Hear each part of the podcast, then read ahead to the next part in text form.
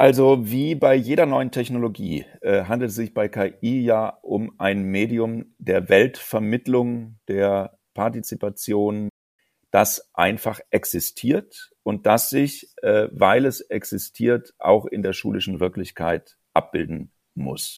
Und bei allen Gefährdungen, die sich mit der Einführung einer neuen Technologie und gerade auch einer komplexen Technologie wie KI verbindet, möchte ich einfach zunächst mehr ermutigen, in konstruktive Umgangsweisen zu kommen, Befürchtungen zu nehmen, Hürden abzubauen, äh, zu sensibilisieren natürlich für Gefahren, aber äh, auf der anderen Seite einfach auch den Mut zu machen äh, und nicht direkt mit Abwehrreflexen äh, zu reagieren. Kreide KI Klartext, der Vorwitz-Podcast rund um Schule und KI mit Diana Knodel und Gerd Menge. Hallo liebe Freundinnen und Freunde von Kreide KI Klartext, heute mit einer neuen Folge, mit einer langen Episode. Wir haben wieder einen spannenden Gast und die Anna wird am Ende auch wieder drei Fragen zur aktuellen Entwicklung im KI-Bereich beantworten. Aber bevor wir dazu kommen, möchte ich euch ganz herzlich Danke sagen. Danke, dass ihr die letzte Folge zu so einem großen Erfolg habt werden lassen. Wir waren nicht nur in den deutschen Bildungspodcast-Charts auf Platz 1, nein, auch in Österreich, der Schweiz waren wir vorne mit dabei. Wir wurden in Luxemburg viel gehört, in Holland, sogar in Großbritannien. Thank you. Und wir haben es sogar in die Top Podcasts Deutschland geschafft. Also das freut uns und zeigt uns, dass es euch interessiert, was wir hier machen und natürlich, dass euch das Thema KI und Recht total beschäftigt. Eine andere Frage, die wir euch gestellt haben, sollen wir mal eine Folge machen nur mit euren Fragen? Das wäre ja auch total interessant. Auch da gab es nur positives Feedback und Diana und ich werden uns überlegen, wann wir das umsetzen können. Vermutlich zur Mitte dieses Jahres werden wir so eine Folge mit euch produzieren. Also bleibt dran, hört aufmerksam zu und dann werden wir eure Fragen demnächst beantworten und euch auch erklären, wie ihr die einreichen könnt. Jetzt aber zu unserem Gast. Es ist Dr. Christopher Help, der Leiter der Abteilung Schule und Hochschule im Erzbistum Hamburg und er ist auch Stiftungsdirektor der Berno Stiftung. Er trägt Verantwortung für über 20 Schulen im Norden, in Hamburg, Schleswig-Holstein und Mecklenburg. Es sind katholische Schulen und er ist nicht nur Schulträger, sondern auch Schulentwickler, Schulaufsicht und trägt auch die Verantwortung für die Schulseelsorge. Es ist ihm wichtig, die digitale Transformation der von ihm verantworteten Schulen voranzutreiben und dort mit den Schulen auch im ständigen Austausch zu sein. Als Theologe habe ich mich mit ihm auch über das Thema KI und Menschenbild unterhalten und worauf es jetzt auch in der Prävention ankommt. Das und mehr ist im Interview und jetzt geht's los. Unser Kreide KI Klartext Gast der Woche. Unseren Gast habe ich ja schon im Vorfeld vorgestellt und ich freue mich jetzt, dass Dr. Help da ist. Er steht für 20 Schulstandorte hier am Norden in Hamburg, Schleswig-Holstein und Mecklenburg-Vorpommern. Und wir wollen uns heute natürlich mal ansehen, wie wird denn das Thema KI aus Sicht eines Schulträgers gesehen? Und natürlich ein zweiter Aspekt, der hier im Podcast auch noch nicht besprochen wurde, die ethische Dimension, der Umgang mit KI und vielleicht sogar noch ein bisschen tiefer gehen, äh, christliches Menschenbild und KI. Herzlich willkommen, Dr. Hepp. Ja, vielen Dank. Freut mich dabei zu sein. Welche Rolle spielt denn KI schon in der Schulverwaltung? Ja, beispielsweise so, dass ich letzte Woche KI benutzt habe und mir einen Antwortbrief auf ein, äh, auf ein, auf eine Einladung, die wir ausgesprochen äh, äh haben, ähm, äh, von KI habe formulieren lassen muss ich ein bisschen nacharbeiten, diesen Brief noch, aber für solche Zwecke nutze ich das hier äh, tatsächlich relativ regelmäßig. Äh, ich habe mir tatsächlich auch schon einen äh, Vortrag von KI vorschreiben lassen zu einem einfachen Thema, der natürlich auch ein bisschen nachbearbeitet werden musste. So wie ich das wahrnehme, ist insgesamt bei uns in der äh, kirchlichen Schulverwaltung ist allerdings so und in der kirchlichen Verwaltung überhaupt dass ähm, äh, KI bislang äh, also keineswegs ein gängiges Instrument ist, sondern von einzelnen Mitarbeiterinnen und Mitarbeitern auch so ein bisschen mit Experimentiercharakter und äh, Spaßcharakter benutzt wird, ausprobiert wird bei einfacheren Verwaltungstätigkeiten wie dem Schreiben eines Briefes, einer Mail, ähnlichem. ansonsten ist KI vor allen Dingen als Thema, um das man sich kümmern muss, präsent. Gibt es da Angebote jetzt schon? Ich, ich, ich bekomme ja in der Schule, bekommen wir ja regelmäßig Angebote. Wie sieht das im Verwaltungsbereich aus? Naja, wir gucken uns das äh, bei unterschiedlichen Institutionen ab. Es gibt schon Anbieter, die im, in den letzten Monaten seit dem KI-Hype, äh, vor allen Dingen im, im äh, letzten Sommer, äh, nur so um sich schlagen äh, mit Dauermails auch äh, ähm, äh, an die Verwaltungen. Vieles davon ist aber jetzt gar nicht so unmittelbar für unsere Zwecke brauchbar. Was äh, für uns wichtig ist, ist mit solchen Anbietern wie Phobis, äh, aber auch äh, dem Hamburger Landesinstitut für Schulentwicklung und äh, Lehrerfortbildung und äh, den Landesinstituten in Mecklenburg-Vorpommern und in Schleswig-Holstein gut in Kontakt zu sehen, weil die natürlich auch Angebote abbilden, die den schulorganisatorischen und den Schulverwaltungsbereich im Blick haben. Also nicht nur die Frage, welche Auswirkungen KI auf Unterricht hat. Das schauen wir uns an. Äh, da haben interessierte Kolleginnen und Kollegen bei mir in der Abteilung auch schon das eine oder andere äh, Format wahrgenommen. Wir verfolgen die Protokolle immer mit, die in den Dienstkonferenzen der Schulleiter auch mitgeteilt werden oder in der internen Kommunikation der Behörden eine Rolle spielt. Das sind so die Dinge, über die wir uns äh, auf dem Laufenden halten. Bevor ich zu meiner Frage komme, möchte ich ganz kurz was erläutern. Als Schulträger von freien Schulen haben Sie natürlich verschiedene Rollen. Sie sind auf der einen Seite Schulträger, Verwalter des Ganzen, sie sind Schulentwickler und natürlich auch Dienstvorsätze. Also diese Rollen fallen zusammen, die manchmal eben an öffentlichen Schulen auseinanderfallen. Jetzt meine Frage, wie sehen Sie das Potenzial von KI und wie gehen Sie als Dienstvorgesetzter in Ihren verschiedenen Rollen damit um?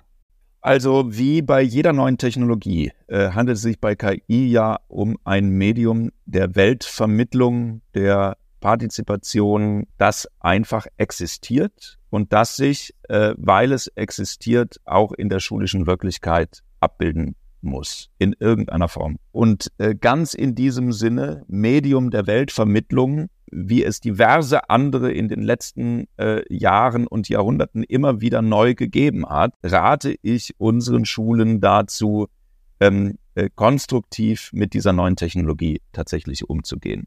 Das ist zuerst mal das schnöde Kennenlernen und Verstehen, nicht nur auf der Ebene, äh, dass Lehrerinnen und Lehrer wissen müssen, worum es bei KI eigentlich geht, sondern dass Schülerinnen und Schüler, die noch viel mehr als wir äh, mit dieser Technologie in Kontakt kommen werden, äh, verstehen müssen, was KI ist. Ein, ein schnödes Kennenlernen, und das schnöde Kennenlernen, das impliziert natürlich auch das Ausexperimentieren an unterschiedlichen Stellen und das Erfassen auch der Grenzen, möglicherweise eben auch der Gefährdungen, äh, die sich mit KI verbinden. Äh, das lässt sich eventuell im Verlauf des Gesprächs ja an der einen oder anderen Stelle auch nochmal vertiefen. Darüber hinaus zeigt sich aber natürlich bereits, dass KI in den ersten Schritten, also wir sind so sehr KI in Hintergrund geschehen, in der Wirtschaft, in der Industrie und so weiter und so weiter ja schon sehr im Einsatz ist, äh, so sehr muss man sagen, im Bildungssektor ja noch sehr anfanghaft äh, auch unterwegs, was den Einsatz von KI anbelangt.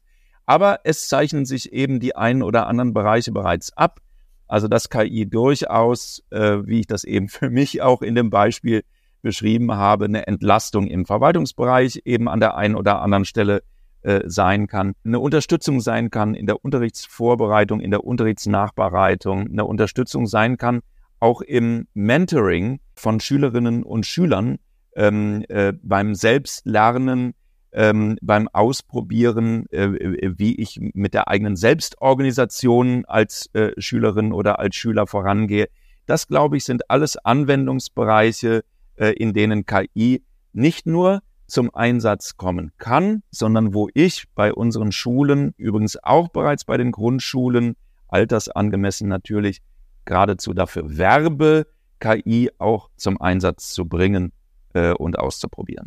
Bereits im Frühjahr 2023 haben sich ja an die Kolleginnen und Kollegen an ihren über 20 Schulen gewandt und haben gesagt, geht progressiv mit KI um. Warum war Ihnen das zu diesem frühen Zeitpunkt schon so wichtig? weil ich im ersten Reflex sehr stark wahrgenommen habe, dass Ängste und Befürchtungen gegenüber KI ähm, in die Öffentlichkeit äh, gespült wurden, Es ist so, dass das Thema KI, egal ob man äh, in äh, den Bereich äh, allabendlicher Netflix-Serien schaut, äh, ob man in den äh, Bereich von Kommentaren in den deutschen Leitmedien schaut und so weiter, sehr schnell bespielt wurde mit allerhand Fiktionen, Horrorszenarien und so weiter und so weiter. Und bei, wie gesagt, allen Gefährdungen, die sich mit der Einführung einer neuen Technologie und gerade auch einer komplexen Technologie wie KI verbindet, so sehr solche Gefährdungen bestehen, so sehr äh, möchte ich einfach zunächst mehr ermutigen, in konstruktive Umgangsweisen äh, zu kommen, Befürchtungen zu nehmen, Hürden abzubauen, äh, zu sensibilisieren natürlich für Gefahren, also äh, nicht naive Umgangsweisen äh, einzuleiten, aber äh, auf der anderen Seite einfach auch den Mut zu machen äh, und nicht direkt mit Abwehrreflexen äh, zu reagieren. Wie kann man als Schulträger die Kollegin, aber vor allem eben auch die Schulleitung noch weiter, mit welchen Maßnahmen noch weiter stärken? Was glaube ich für die Schulen extrem wichtig ist, was für die Lehrerinnen und Lehrer extrem wichtig ist, dass sie für ihren ganz konkreten Alltag hands-on Beispiele äh, bekommen, äh, wie mit KI umzugehen ist und wie KI nutzbar äh, zu machen ist. Da gibt es, ähm, wie gesagt, etliche äh, auch professionelle Anbieter. Vobitz haben Sie eben schon selbst benannt, ähm, die gute ähm, Möglichkeiten inzwischen entwickeln.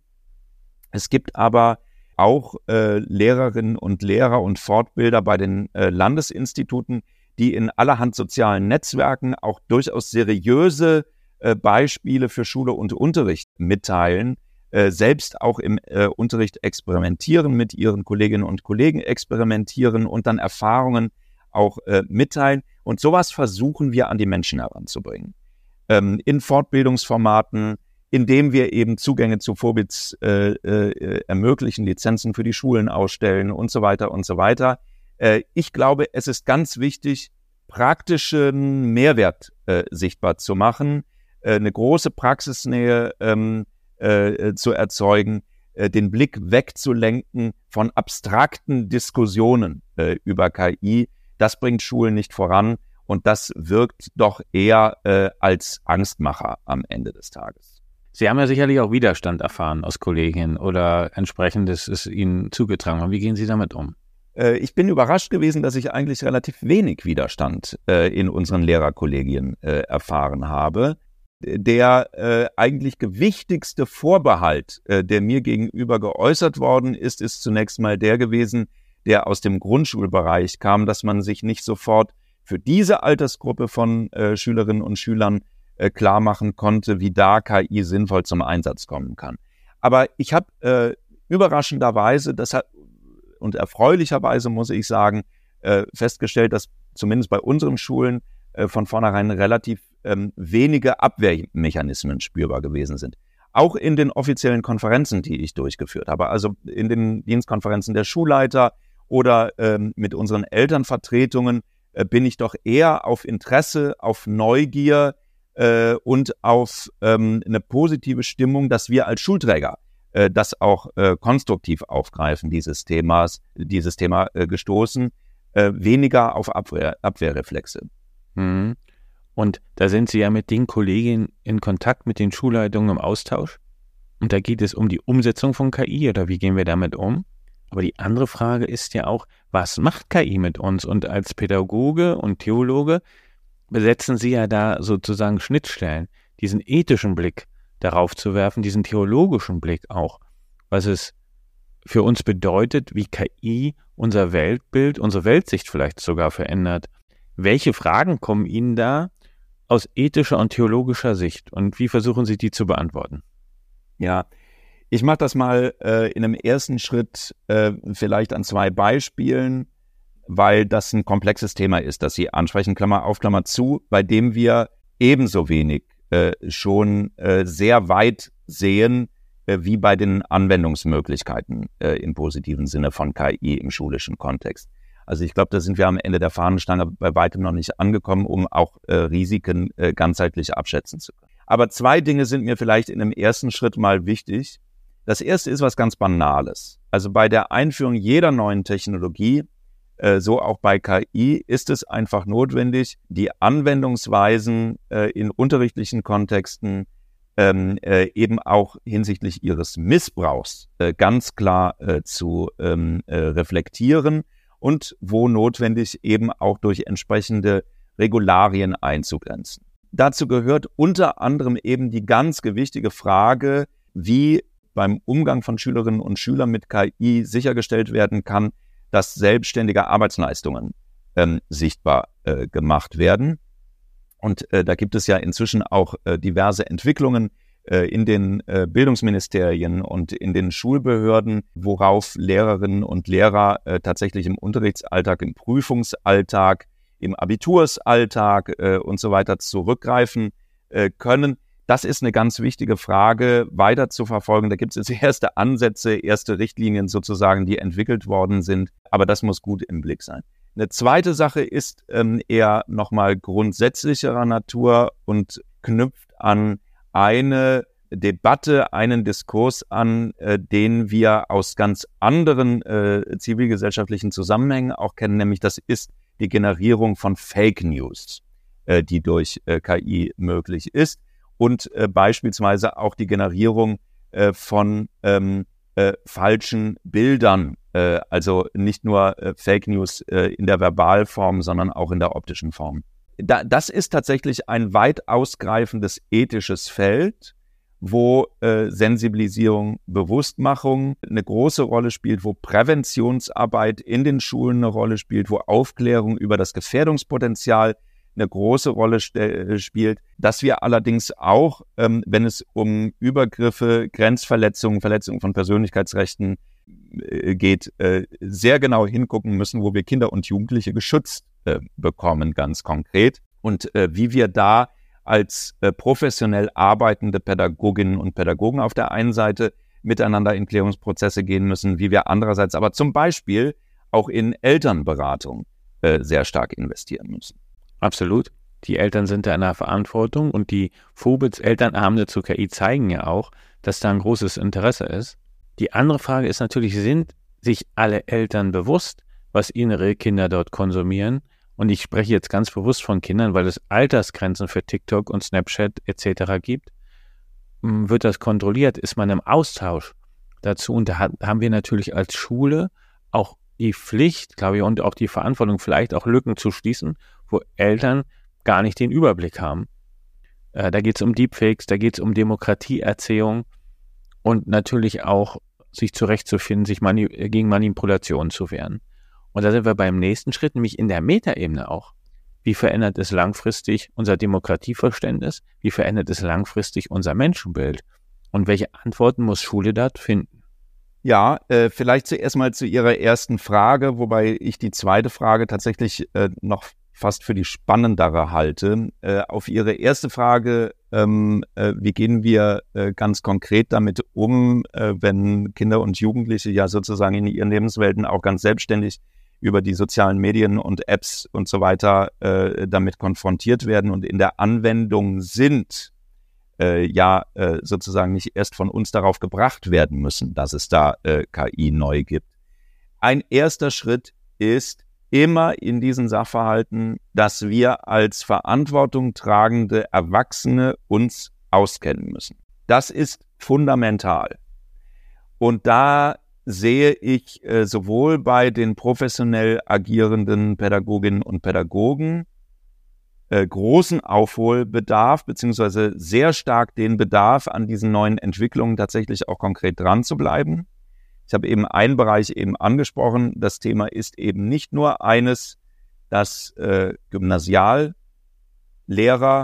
betrifft, sondern das ist zum Beispiel ein Thema äh, für Lehrerinnen und Lehrer in allen Schulformen. Ähm, das äh, ist, äh, da ist es mir ganz wichtig, immer wieder darauf hinzuweisen, das ist für die Erzieherinnen und Erzieher des Ganztags äh, ein Thema. Ähm, das ist für Sozialpädagoginnen und Sozialpädagogen Thema. Also was ich damit sagen möchte, ähm, alle pädagogischen Kräfte müssen kundig sein. Darum kommen wir nicht drum herum.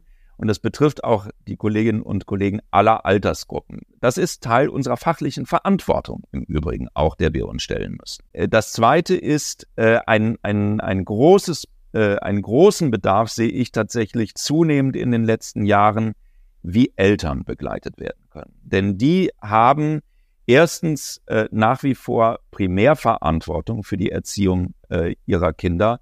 Zweitens ähm, merke ich aber immer wieder auch starken Unterstützungsbedarf von Eltern, wenn es um Aufklärung und Information äh, über äh, technische Entwicklungen geht. Und ich glaube, da können wir als Schulen eben einiges tun. Also stärker in Formate der Elternberatung investieren.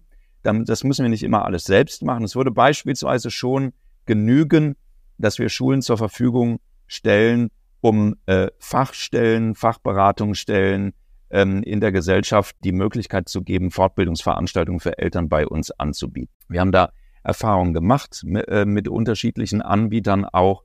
Äh, und äh, unsere Feststellung ist, dass das von Eltern sehr, sehr dankbar aufgegriffen äh, wird. Also das sind so zwei Aspekte, die ich einfach mal als Antwort auf Ihre erste Frage gebe.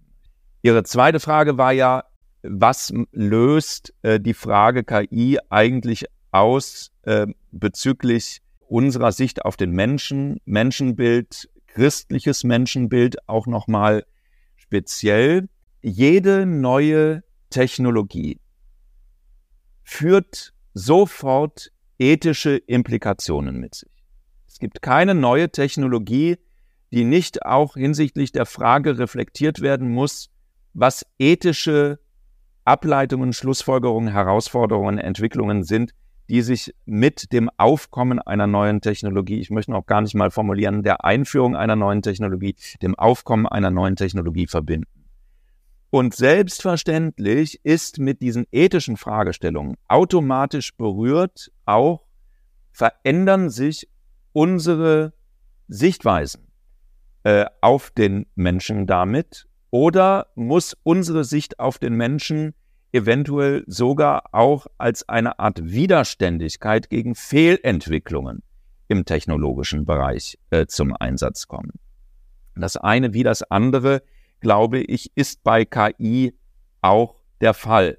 Also wenn wir das konkrete Thema Umgang äh, mit Deepfake, Fake News nehmen, dann ist damit äh, sehr äh, direkt und sehr schnell eben auch die Frage des Persönlichkeitsschutzes, der Würde des einzelnen Menschen äh, eben berührt, des Rechtes des einzelnen Menschen auf seine Individualität.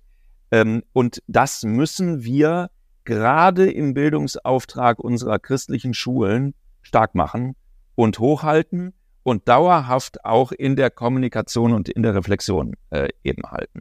Daran wird sich im Übrigen auch die Wehrhaftigkeit äh, unseres Menschenbildes ähm, äh, eben an der Stelle erweisen.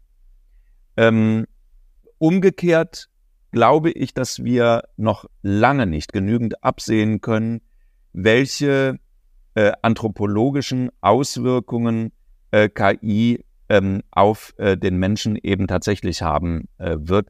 Das ist noch sehr früh. Da würde ich raten, immer dazu, sehr gut in der Beobachtung zu halten, was die äh, Spezialwissenschaft, die Sozialwissenschaft, die äh, Anthropologie, äh, auch die Philosophie und Theologie tatsächlich ähm, begleitend äh, dazu äh, auch äh, an Überlegungen tätigen. Der Deutsche Ethikrat äh, hat sich kürzlich äh, dazu auch geäußert.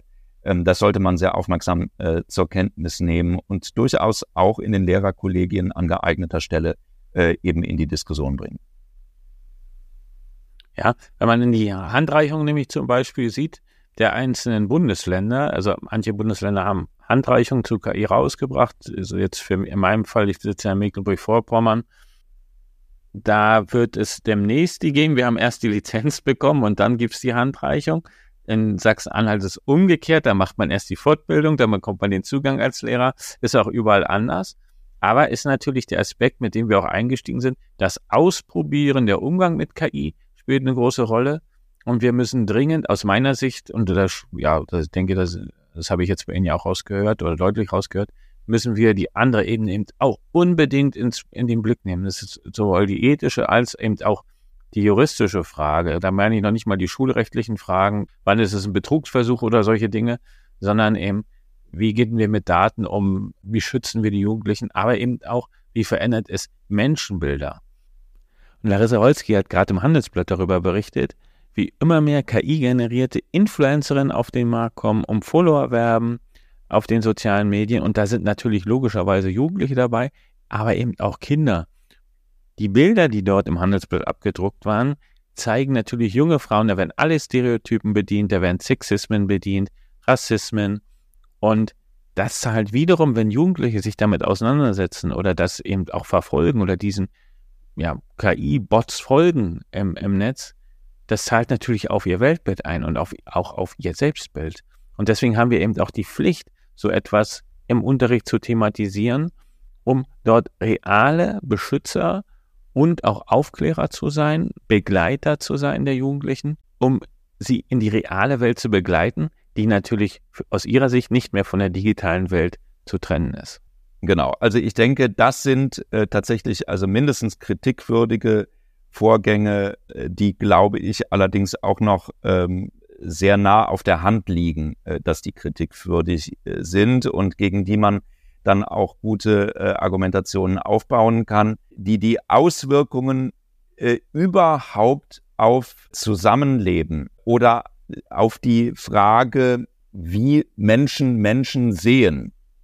Äh, das lässt sich, wie gesagt, zum jetzigen Zeitpunkt noch nicht gut abschätzen. Da kann man nur Hypothesen und Spekulationen zu aufstellen. Aber das ist ein Strang, den wir gerade, wenn es äh, um die Frage des Menschenbildes geht und um ethische Fragestellungen geht, eben sehr genau im Blick halten müssen und wo ich die Bildungseinrichtungen eben auch aufgefordert sehe, äh, konstruktiv in den Diskursen zu sein. Deswegen ist es ja auch unsere Pflicht, als Lehrerinnen und Lehrer die Schüler stark zu machen, ihnen Selbstwertgefühl zu vermitteln, Selbstwirksamkeit und ihnen zu sagen, so wie du bist, bist du gut, so bist du gewollt. Und auf der anderen Seite, der zweite Aspekt, eben denen auch äh, zu sagen, Mensch, geh sorgsam mit deinen Daten um. Was kann passieren, wenn du hier ein Foto teilst, wenn du ein Video hochlädst? Äh, was kann man heute manipulativ alles damit machen? Sei sorgsam damit, sei aufmerksam. Da sind wir beim nächsten Schritt und Sie sind ausgewiesener Präventionsexperte für sexualisierte Gewalt. Und wir haben ja schon von Dingen gehört, von Prominenten, die sich auch geäußert haben, wo Fotos verfremdet wurden, etc. ins Netz gestellt wurde mit KI, Videos äh, ins Netz gestellt wurden, manipulativ, wo es um sexualisierte Gewalt geht. Wie gehen Sie damit um? Welche Antworten haben Sie? Genau, also es hätte uns wundern müssen, äh, wenn in diesem Bereich KI nicht sofort auch äh, in Missbrauchskontexten eben zum Einsatz gekommen wäre. Das ist schockierenderweise so. Ähm, äh, wie gesagt, ich, äh, ich habe das Thema Kinderschutz äh, an einer anderen Stelle eben ja schon angedeutet, aber ich glaube auch gerade an dieser Stelle, Sie haben das Beispiel Kinderstarkmachen benutzt, ich würde vor allen Dingen eben auch an das Starkmachen der ähm, verantwortlichen Erwachsenen äh, an der Stelle immer appellieren, ist der erste Schritt überhaupt Aufklärung. Also ich bin immer wieder erschüttert, mit welcher Naivität äh, vor allen Dingen Erwachsene Kindern und Jugendlichen äh, eben nicht die nötige Begleitung angedeihen lassen, nicht dafür Sorge tragen, dass Kinder in geschützten äh, Räumen und in geschützten Verfahrensweisen sich befinden, die nötige Aufklärungsarbeit betrieben wird, etc. etc. Äh, da, da beginnt es. Also Erwachsene kundig machen, sowohl auf der professionellen Ebene Lehrerinnen und Lehrer auf der einen Seite, Elternberatung, das ist, glaube ich, der allererste Ansatzpunkt, auch was dieses Thema anbelangt. Wir werden das beobachten. Es gibt unterschiedliche Initiativen. Die Telekom hat auch eine Deepfake-Initiative gestartet, wo sie eben das Thema auch sexualisierte Gewalt behandeln. Das ist eine wichtige Aufgabe, mit der man nicht leichtsinnig umgehen darf. Wir sind jetzt auf der Zielgeraden und natürlich am Ende eines jeden Interviews in unserem Podcast stellen wir natürlich die Frage, was erwarten Sie von der Schule 2030 und wie wird KI vielleicht Schule verändern? Ja, also das ist eine gute Frage, wie KI die Schule verändert haben wird. Ich glaube, der Einsatzbereich von KI, der wird sich jetzt auf den äh, in unserem Gespräch anskizzierten Wegen noch deutlich ähm, äh, weiter differenziert haben, vor allen Dingen im Fortschritt der Digitalisierung an unseren Schulen ja nochmal einen ganz eigenen Platz gefunden haben. Und das ist mein Blick, mein erster Blick sozusagen auf die Schule 2030. Ich stelle mir diese Schule tatsächlich als durchdigitalisierte Schule auch vor, äh, was die äh, unterrichtlichen Gegebenheiten anbelangt. Was ich umgekehrt, ähm, Sie haben ja angesprochen, auch das Thema Menschenbild, ethische Fragestellungen und so. Ich glaube, bei allem technischen Fortschritt, der sich in unseren Schulen abzeichnen wird und auch abzeichnen sollte, ist es für uns, gerade als christliche Schulen, mit Blick auf 2030 ganz wichtig, an der Frage dran zu bleiben, äh, wie wir zum Beispiel im Zuge äh, der Ganztagsgestaltung äh, Gemeinschaft, äh, soziales Miteinander, Persönlichkeitsstärkung äh, und so weiter hochhalten wollen, und zwar nicht nur auf einer abstrakten Diskursebene, sondern ganz konkret auch durch pädagogische Angebotsstrukturen. Da sind Angebote unserer Schulpastoral immens wichtig. Da sind ähm, Reflexionsangebote, Reflexionsräume wie ein Religionsunterricht, wie Besinnungstage äh, immens wichtig und diverseste andere Formate, die wir an unseren Schulen vorhalten, um eben nochmal etwas anderes äh, im Angebot zu haben, als äh, nur immer einem Trend der Technologisierung äh, eben hier an der Stelle äh, aufzusetzen, äh, zu sitzen. Ähm, das ist so ein Aspekt, ähm, äh, was anderes jenseits äh, von KI ähm, äh, für die Schule 2030 stelle ich mir vor, ähm, in dem Sinne, dass äh, diese Schule deutlich multiprofessioneller aufgestellt sein sollte, als Schulen das bislang noch sind. Äh, da erhoffe ich mir tatsächlich einen eklatanten Fortschritt und eine Sorge, die ich mitnehme und wo ich hoffe, dass wir innerhalb der nächsten Jahre äh, bis 2030 äh, in Deutschland wirklich zugelegt haben werden, dass wir in vernünftiger Weise äh, mit dem äh, Thema Leistung, Lernförderung äh, Leistungsergebnismessung, datenbasiertes Arbeiten an Schule äh, vorangekommen sein werden angesichts äh, der gegenwärtigen Leistungsvergleichsstudien, die durchaus ja etliches an Problematiken im deutschen Schulwesen äh, eben auch offenlegen. Das sind so vier Stichworte, die ich äh, an der Stelle einfach in den Raum stellen möchte. Das ist natürlich nochmal ein anderes großes Feld die Frage äh, länderübergreifender Vergleichstests und wo stehen wir da, IQB und PISA und so weiter. Und natürlich ein anderes Thema, was Sie schon angesprochen haben, im Jenseits von KI. Klaus Mertens hat, glaube ich, das Thema analoge Kontemplation dafür geprägt. Auch das brauchen wir mal zwischendurch, uns eben auch diese Zeit mal zu nehmen, jenseits von all den technologischen Dingen, die uns heute zur Verfügung stehen, einfach mal auch da sich eine Auszeit zu nehmen. Und so etwas auch in der Schule anzubieten. Vielen herzlichen Dank ich bedanke mich für das Gespräch. Freue mich, falls wir, wenn wir demnächst mal wieder uns auch live treffen und vielleicht das Thema nochmal vertiefen können. Liebe Grüße nach Hamburg. Auf Wiederhören. Sehr gerne. Vielen, vielen Dank. Aktuelles aus der KI-Welt für den Schulalltag. Hallo Diana, schön, dass du wieder mit dabei bist. Und das waren doch 30 Minuten. Da ist unser Gast Dr. Christopher Helb ziemlich tief in das Thema KI und Ethik und Schule eingestiegen. Wie ist dein Eindruck? Ja, fand ich super spannend, jetzt auch mal so die äh, Schulträgerperspektive zu hören und auch zu sehen, wie früh er sich mit dem Thema beschäftigt hat und wie früh er auch seine Schulen informiert hat zu beschäftigen und auch einfach, dass die das bereitstellen. Und es ist auch wirklich interessant, weil seit wir die KI-Tools haben und das ganze Thema rund um künstliche Intelligenz, mehr Anfragen von unterschiedlichen Schulträgern. Insofern finde ich das äh, richtig und gut, dass da auch Schulträger das Thema für sich erkennen und sich dafür einsetzen. Und er hat ja ein Thema angesprochen. Wir haben die Pflicht und die Verantwortung als Lehrerinnen und Lehrer, als Erwachsene, so hat er es ja ausgedrückt, uns mit dem Thema auszukennen. Und da geht, sind auch die Eltern in der Pflicht.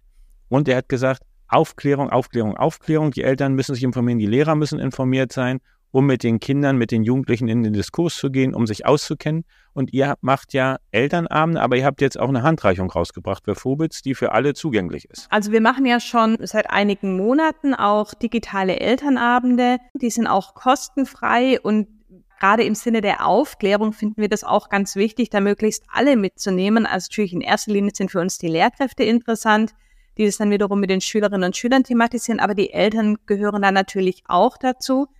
Wir kriegen natürlich auch von den Lehrkräften, die unsere KI nutzen, die Frage, was können wir denn tun, um die Eltern noch abzuholen? Und wir haben jetzt einfach so ein, ich wollte sagen, One-Pager, das ist es nicht, es sind drei Seiten, einfach so ein Infoblatt zum Thema KI, auch warum gehört KI in die Schule und Unterricht und wie wird es auch quasi dann, wenn man Fubits nutzt, wie wird es quasi an den Schulen genutzt und wie man sich als Eltern informieren kann. Genau, wir haben da einfach, wie gesagt, so ein PDF rausgegeben und teilen das jetzt einfach mit allen Lehrkräften, dass die das auch an die Eltern weitergeben können. Was da eben auch Bestandteil von ist, ist einfach so eine Seite zum Thema, ist die Verwendung von KI-Tools für die Aufgabe sinnvoll und sicher, ne? weil nicht in jedem Fall macht KI Sinn. Manchmal muss man vielleicht auch auf eine klassische Internetsuche oder äh, Wikipedia oder Bibliothek zurückgreifen. Wenn es eben darum geht, ist es wirklich extrem wichtig, äh, dass es die Fakten korrekt sind und ich habe das Wissen nicht, ich kann es nicht beurteilen, dann sollte man besser keine KI nutzen und sowas ist da eben auch mit enthalten.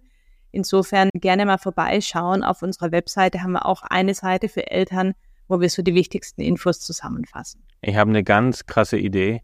Ich packe einen Link in die Show Notes, wo man sich das runterladen kann. Großartig. Ja, also das ist richtig originell. Und originell ist auch, und das ist äh, ungewöhnlich, ich sitze hier in einer Gesamtschule in Dortmund heute und wir machen einen Podcast-Workshop und hier sind 20 Kolleginnen und Kollegen, die heute Podcasten lernen wollen und hier nochmal herzliche Grüße in den Raum an die Kolleginnen und Kollegen der Rhein-Neul, Gesamtschule in Dortmund, die hier jetzt live dabei sind und uns beobachten, wie wir das hier so machen und es demnächst besser machen. Hm. Lass uns zu den Fragen kommen. Also drei Fragen an Dr. Diana Knodel, heißt es jetzt wieder. Und wir wollen ein bisschen in die KI-Welt schauen. Was hat sich getan? Was ist gerade der Trend? Wo geht es hin? Und meine erste Frage, da geht es um Gemini. Was gibt es dort Neues? Wie ist dort die Entwicklung? Das hatten wir ja schon öfter. Die wollen ja ChatGPT so richtig Druck machen. Genau. Das stand ja schon lange im Raum. Gemini kam jetzt auch raus und hat tatsächlich Google Bart, so hieß das Produkt ja vorher, ersetzt. Das heißt, die sprechen jetzt nur noch von Google Gemini.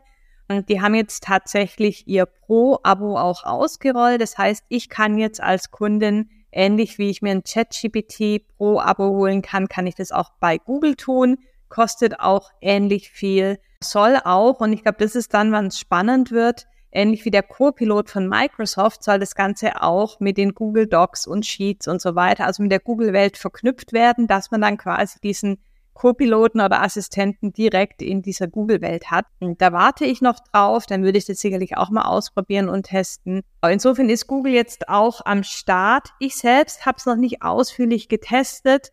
Die Berichte, die ich mir durchgelesen habe, bleiben ein bisschen hinter den Erwartungen zurück. Ne? Ich glaube, man hat noch ein bisschen mehr erwartet.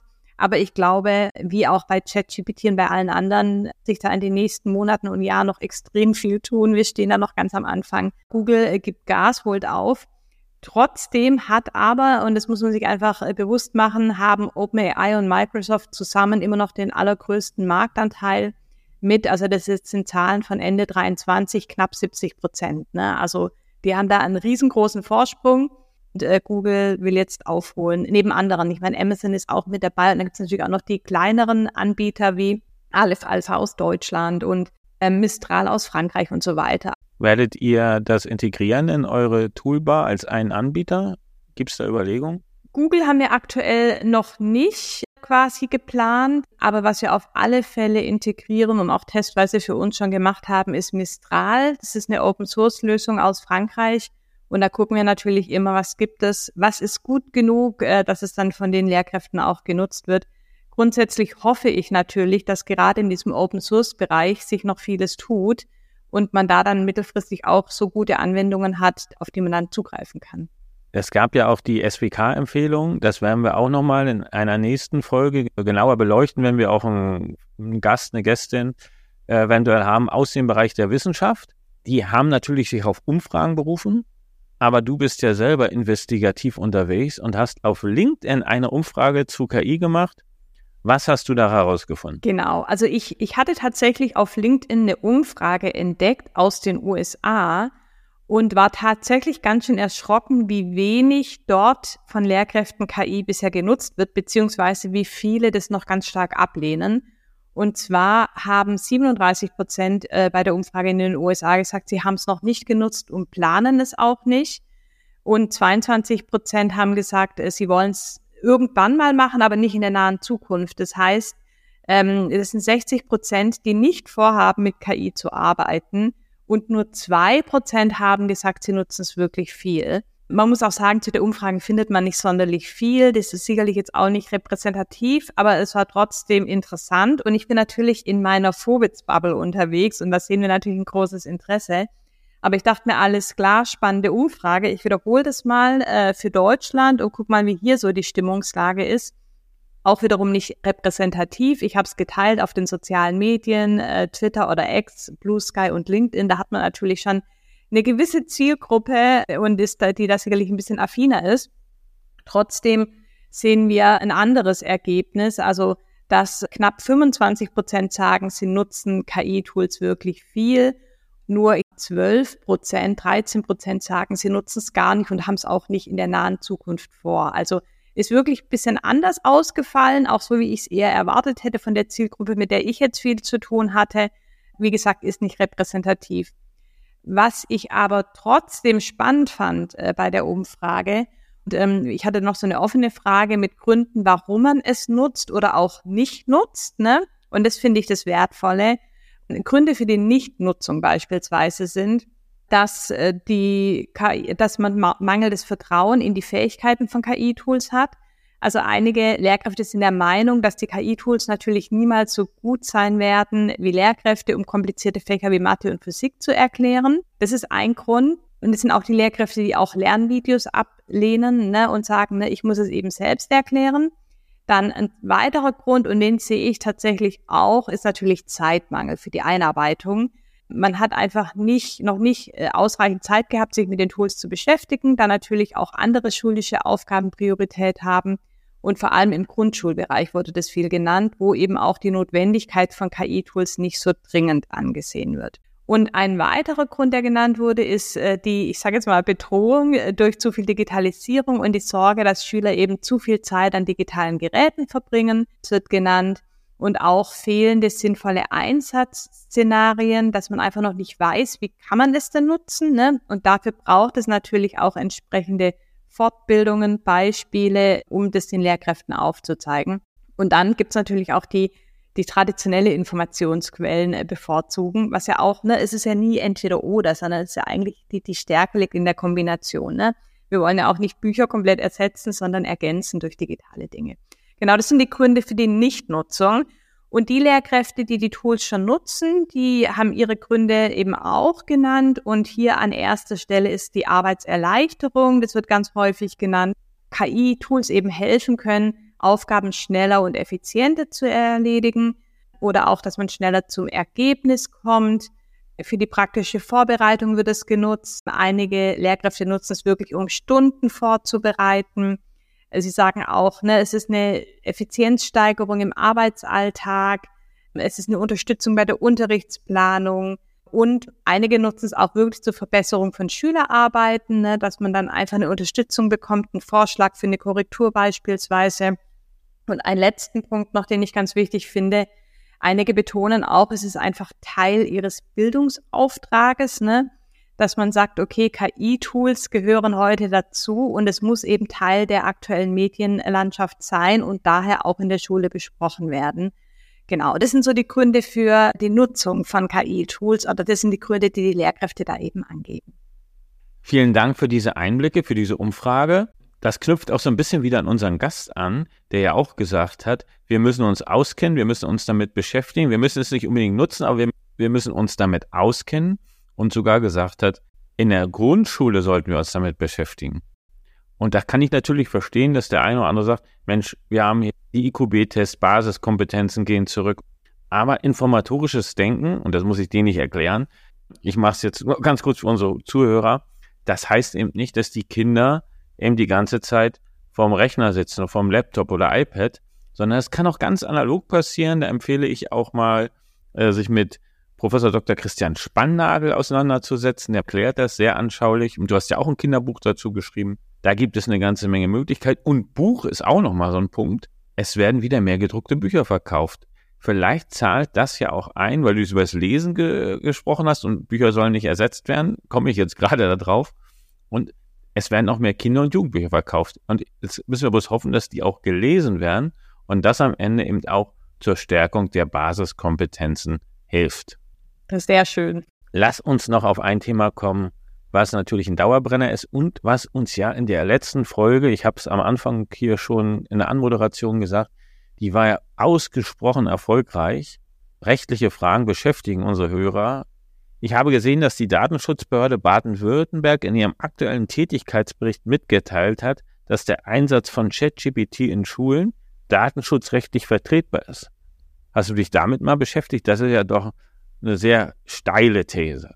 Ja, also das ist natürlich super und wichtig und für uns auch absolut relevant. Und Hintergrund dazu ist, dass es in Baden-Württemberg jetzt auch eine Text-KI auf Basis von OpenAI gibt oder geben soll. Ich weiß nicht, ob es schon ausgerollt ist. Das soll dann in Moodle integriert werden. Und deren KI heißt FairChat, also mit Groß AI für AI in Fair, ganz äh, schöner Name. Ähnlich wie in Sachsen-Anhalt, wo ja auch über das Landesinstitut eine eigene KI bereitgestellt wird. Eben in diesem Rahmen hat sich jetzt auch die Datenschutzaufsichtsbehörde in ihrem Tätigkeitsbericht zur Nutzung von KI in Schulen geäußert. Ähm, die Datenschutzbehörde kommt eben zu dem Schluss, dass der Einsatz von äh, ChatGPT oder von KIs in Schulen datenschutzrechtlich vertretbar ist, wenn bestimmte Bedingungen gegeben sind und zusätzliche Maßnahmen getroffen werden. Und zwar müssen folgende Bedingungen eingehalten werden. Es dürfen keine Metadaten an OpenAI übermittelt werden. Die Daten dürfen nicht zu Trainingszwecken verwendet werden. Es dürfen keine personenbezogenen Daten eingegeben werden und das Ganze muss natürlich organisatorisch geregelt werden. Und dann muss ich als Lehrkraft meine Schülerinnen und Schüler ausdrücklich darauf hinweisen, dass sie eben keine personenbezogenen Daten eingeben und es muss möglich sein, dass ich als Lehrerin prüfen kann, was meine Schüler eingegeben haben und das Ganze auch stichprobenartig überprüfe. Dann hat man quasi so eine gute Möglichkeit, wie man KI in der Schule nutzen kann. Und es sind tatsächlich alles Punkte, die wir schon lange genauso bei Vorwitz machen. Insofern freut es mich natürlich, dass jetzt auch die Datenschutzaufsichtsbehörde aus Baden-Württemberg das offiziell nochmal auf Papier gebracht hat der Bericht, den können wir natürlich auch gerne verlinken. Ich glaube, der ist über 100 Seiten lang und ich glaube, auf Seite 26 geht es um das Thema Schule. Es geht nicht nur um das Thema Schule in dem Bericht, aber ganz grundsätzlich ist das eben der Teil, der für uns relevant und interessant ist. Ja, packen wir mit rein in die Show Notes. Wer da, wir haben ja gesagt, man liest wieder viel und gerade 100 Seiten zum Thema Datenschutz ist auch eine Lektüre, die man, wo man richtig Spaß hat dran. Das äh, packen wir mit rein und für die Leute, die es interessiert, gerade für Schulträger ist das wichtig. Aber, weil du ja schon sagst, noch zwei Sachen und dann sind wir auch schon durch. Ich habe letztens etwas nämlich eingegeben auf eurer Seite bei den Tools. Da kam folgender Hinweis. Oh, Sie haben persönliche Daten oder es sind Personendaten mit eingegeben. Möchten Sie das wirklich abschicken? Ihr habt den Filter sozusagen schon drinne und da habe ich gesagt, oh, oh, da war was von der Schule mit drinne und wollte so eine Einladung machen. Dann habe ich es äh, aber dann doch geändert und wollte mir so einen Flyer machen für unsere für eine Woche und habe das mal ausprobiert. Genau, wir haben wir haben so einen Filter eingebaut. Ne? Man muss natürlich unterscheiden. Also wenn ich jetzt äh, Albert Einstein suche, wird natürlich auch der Filter denkt, oh, personenbezogene Daten. Da kann ich den Prompt natürlich trotzdem abschicken, aber ich muss natürlich darauf achten, dass es ansonsten einfach, wenn es jetzt wirklich personenbezogene Daten sind äh, von Schülerinnen und Schülern, das darf ich natürlich und das will ich ja auch nicht abschicken. Da haben wir diesen Filter einfach eingebaut. Und äh, um eben auch nochmal zusätzlich darauf hinzuweisen und aufmerksam zu machen. Ja, und das zeigt natürlich nochmal, wie wichtig es ist, dass wir uns mit Datenschutz an dieser Stelle auskennen, dass wir die Schüler darauf vorbereiten, wenn sie eben mit den Dingen umgehen, das Thema auch nicht totschweigen oder verteufeln, aber eben ganz klare Vorbilder sind und eben nicht mit persönlichen Daten da leichtsinnig umgehen. Ihr habt mir ja, äh, habt mich ja gewarnt, also als ich die Schuladresse mit meinem Namen da eingegeben habe als Ansprechpartner, hat er hat ja eure KI mich da gleich gewarnt. Das ist aber bei ChatGPT oder anderen Modellen ja nicht integriert. Jetzt auch vielleicht noch was Positives, wo KI auch eine Rolle spielt. Und da habe ich eine tolle Sache gelesen bei Larissa Rolski im KI-Briefing. Und zwar ist der Herculaneum 79 nach Christus, lange vor KI, durch den Vesuv-Ausbruch zerstört worden, also die Partnerstadt von Pompeji. Und man hat dort ja eine antike Bibliothek gefunden, aber durch die Lava und die Asche und so weiter waren die Papyri sehr stark beschädigt und man konnte die nicht ausrollen. Also dann werden die sofort äh, zerfledert. Und mit Röntgen, Strahlen und KI-Modellen kann man jetzt die Schrift rekonstruieren. Also wir werden einiges erfahren über das antike Leben, was wir noch nicht wussten. Das war, ist ja die einzige erhaltene äh, große Bibliothek, die dort gefunden wurde, römische Bibliothek. Da können wir in den nächsten Jahren auf einiges gespannt sein. Einige Schriftrollen sind schon, sind schon zu zehn Prozent entziffert. das lässt natürlich das Historikerherz noch höher schlagen an der Stelle. Sehr schön. Ja, es gibt viele tolle Anwendungsfälle, wie man es nutzen kann. Es gibt natürlich auch die Seite, die nicht so schön ist mit Fake News und so weiter, hat man auch schon öfter drüber gesprochen. Aber gehen wir mit einem positiven Beispiel hier raus.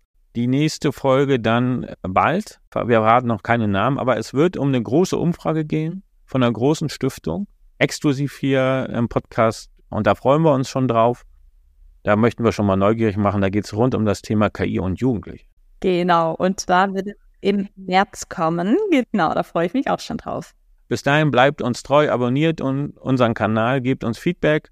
Und wir haben ja auch schon gesagt, wir werden eine Folge machen, auch mit euren Zuschauerfragen Mitte des Jahres. Auch da könnt ihr uns gerne etwas zusenden. Dann werden die Anna und ich eine entsprechende Zuhörerfolge vorbereiten. Bis dahin alles Gute, liebe Grüße nach Hamburg und hier nochmal, hier heute liebe Grüße aus Dortmund mit den Kolleginnen und Kollegen, die sich für Podcasts interessieren. Prima, dann wünsche ich euch noch viel Spaß und äh, schicke liebe Grüße aus Hamburg nach Dortmund. Tschüss. Kreide KI Klartext, der Vorwitz-Podcast rund um Schule und KI mit Diana Knodel und Gerd Mengel.